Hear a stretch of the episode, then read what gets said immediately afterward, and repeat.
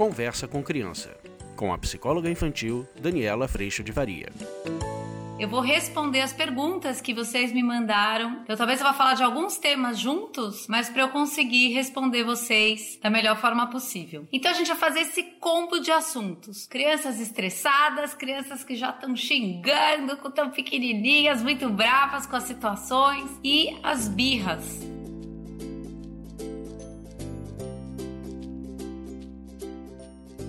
A hora que a gente vai entendendo o processo de irritação em nós, a gente começa a ter uma facilidade maior de compreender esse processo também nos nossos filhos. Enquanto a gente às vezes até se irrita deles se irritarem, a gente está exigindo deles ou esperando deles que eles lidem melhor com a situação, com a questão em si, quando a gente ainda muitas vezes não consegue lidar de uma maneira melhor também. Isso não significa que a gente não tem um desafio ou um processo de aprendizado para caminhar com eles, mas é muito importante a gente perceber por onde esse processo está acontecendo. Então, mesmo na birra de uma criança pequena, passando por uma criança de 5 anos que já verbaliza e mostra toda a sua frustração e muita braveza, ou mesmo a criança que está sempre estressada, frustrada, querendo um monte de coisa, a gente vai estar tá sempre encontrando o nosso coração, o nosso funcionamento, da gente querer realizar todos os nossos desejos, querer que tudo funcione do jeito que a gente quer que funcione, e muitas vezes a frustração de perceber que não é bem assim. E eu vou dizer para vocês, que bom, porque se tudo fosse do nosso jeito, se o mundo andasse a, a despeito respeito dos nossos desejos, talvez a gente construísse pouquíssimas coisas ao longo da vida, porque fatalmente a gente entraria nesse lugar de muito bem-estar imediato e pouco plantio, pouca dedicação, pouco esforço, o que realmente nos leva a um bem maior, a um bem verdadeiro, a construção de propósito, de vontade ao longo da nossa vida. Então, nesse volátil, o que a gente está encontrando nas crianças é importante a gente entender isso. A gente está encontrando o querer e a gente está encontrando a realização da percepção de que nem tudo que eu quero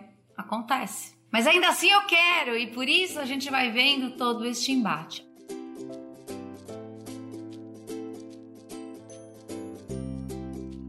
Agora, a nossa postura, ela vai fazer toda a diferença para a gente ir saindo desse movimento ou a gente permanecer em guerra com os nossos filhos nessa caminhada. De novo, eu vou falar para vocês, se eu tenho enquanto adulto a expectativa e a exigência de que ele já deveria conseguir se frustrar, já devia conseguir fazer tudo certo, sem xingar, sem reclamar, sem fazer nada disso, eu tô tirando essa criança do aprendizado, tô tirando essa criança da experiência e da oportunidade de aprender na naquele minuto de que nem tudo é do seu jeito e tô exigindo que ali já deveria haver uma maturidade que ainda não há, mas estou pouco disponível para acompanhar essa criança no aprendizado. Quando a gente entende esse querer dentro da gente, isso é muito importante que lá no curso online eu brinco tanto que é a lupa, bota a lupa no teu coração. Antes de abrir a boca para falar com o outro, percebe como você vive essas situações. Porque se eu também sinto isso, ele é um lugar muito poderoso, porque é um lugar que gera compaixão, faz com que a gente escute a necessidade do outro com humildade e faz com que a gente saia de um jeito importante da expectativa e exigência, ou até perceba quando a gente está lá na expectativa e exigência, que é aquela coisa que vai entrando pelos buraquinhos, por todas as possibilidades, isso vai acontecendo. A gente precisa fazer esse scanner dentro da gente, de eu me sinto assim, eu me irrito quando algo não é do jeito que eu quero, quando eu não tenho um desejo imediato atendido, quando eu me frustro com as coisas do mundo à minha volta, sim, isso acontece todos os dias. Então, por isso, eu consigo entender e compreender esse sentimento que está aparecendo nessa criança, dos seus dois aninhos, pequenininha, até crianças maiores. E é por aí que a gente vai começar. Eu sei, filho, é muito ruim mesmo você ter que dormir agora quando você queria brincar mais. Eu sei, filho, é muito ruim mesmo você ter que fazer tal coisa quando você quer tal coisa. E aí a gente pode acolher a necessidade. Tô vendo que talvez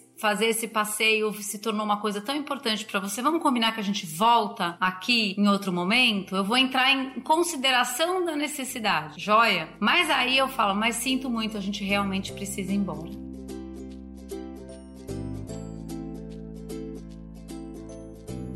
E aí, gente, eu vou contando para essa criança que ela está considerada, o sentimento dela é sentível, ela tá realmente sentindo tudo isso. Eu tô aqui do seu lado, eu entendi o que é importante para você. E a tendência nesse processo é que esse choro vá diminuindo, que essa fúria vá diminuindo de tamanho, porque ela já está compreendida e considerada, apesar do não naquele momento que você está dizendo. Quando a gente diz esse não pela expectativa e exigência, que é como normalmente a gente costuma fazer automaticamente, essa criança ela tá só num sentimento que ela pensa que só ela sente e ela tá não compreendida. É a sensação de ninguém entende o quanto isso é importante para mim, percebe? A hora que a gente traz a compreensão o acolhimento, a gente começa a poder ir para o passo 3 dessa história, chamar para a responsabilidade da postura dela, que pode ser, olha, eu já entendi o que você precisa, eu sinto muito, a gente realmente vai fazer tal coisa, mas tá muito ruim para mim o jeito como você tá falando comigo. Então, caso você queira realmente ser considerado e a gente poder cuidar de como que a gente vai fazer isso, eu preciso que você me trate com respeito, por exemplo. Isso pode acontecer através das ferramentas que a gente trabalha muito no curso, do ou você, ou mesmo mesmo de aplicar uma consequência, nós vamos ficar em silêncio a hora que você quiser falar comigo direito, eu tô te esperando. Mas a gente tá nesse movimento chamando a criança à responsabilidade. Se a gente mantém essa percepção da birra, do choro, do xingo por algo que não deveria estar ali, perceba que você normalmente age criticamente com seu filho, mas você dá pouquíssima condição dele fazer diferente. Exatamente porque quando a gente critica, a gente prende mais a criança em tudo que ela devia ser e não é, ao invés da gente convidá-la a responsabilidade de quem ela está sendo, apesar da frustração. Nesse sentido, a gente está fazendo um acompanhamento, mas eu não tomo esse grito, essa birra, esse choro, esse xingo como algo pessoal comigo. Isso não é pessoal, gente. Isso é só essa criança tendo o desafio e a dificuldade de lidar com a realidade da vida de que nem tudo vai ser do jeito que ela quer. Quando eu dou essa distância, eu consigo de verdade acompanhar a criança num processo de aprendizado, chamando-a para um processo processo de respeito na relação comigo, mas eu não me enfurecendo e acabando por desrespeitar a criança também nessa situação.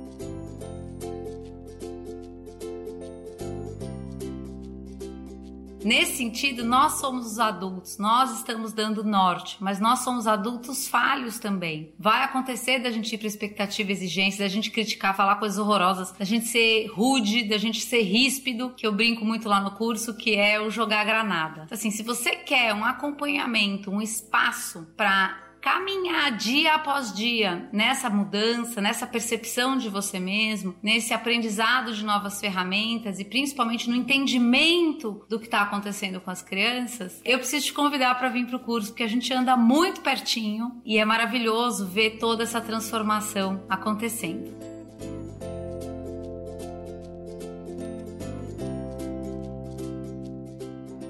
Eu agradeço muito a Deus, em primeiro lugar, no meu coração, por toda a paz e toda a lupa que ele me faz ter e agradeço muito a tua presença aqui. Um beijo, fica com Deus. Tchau.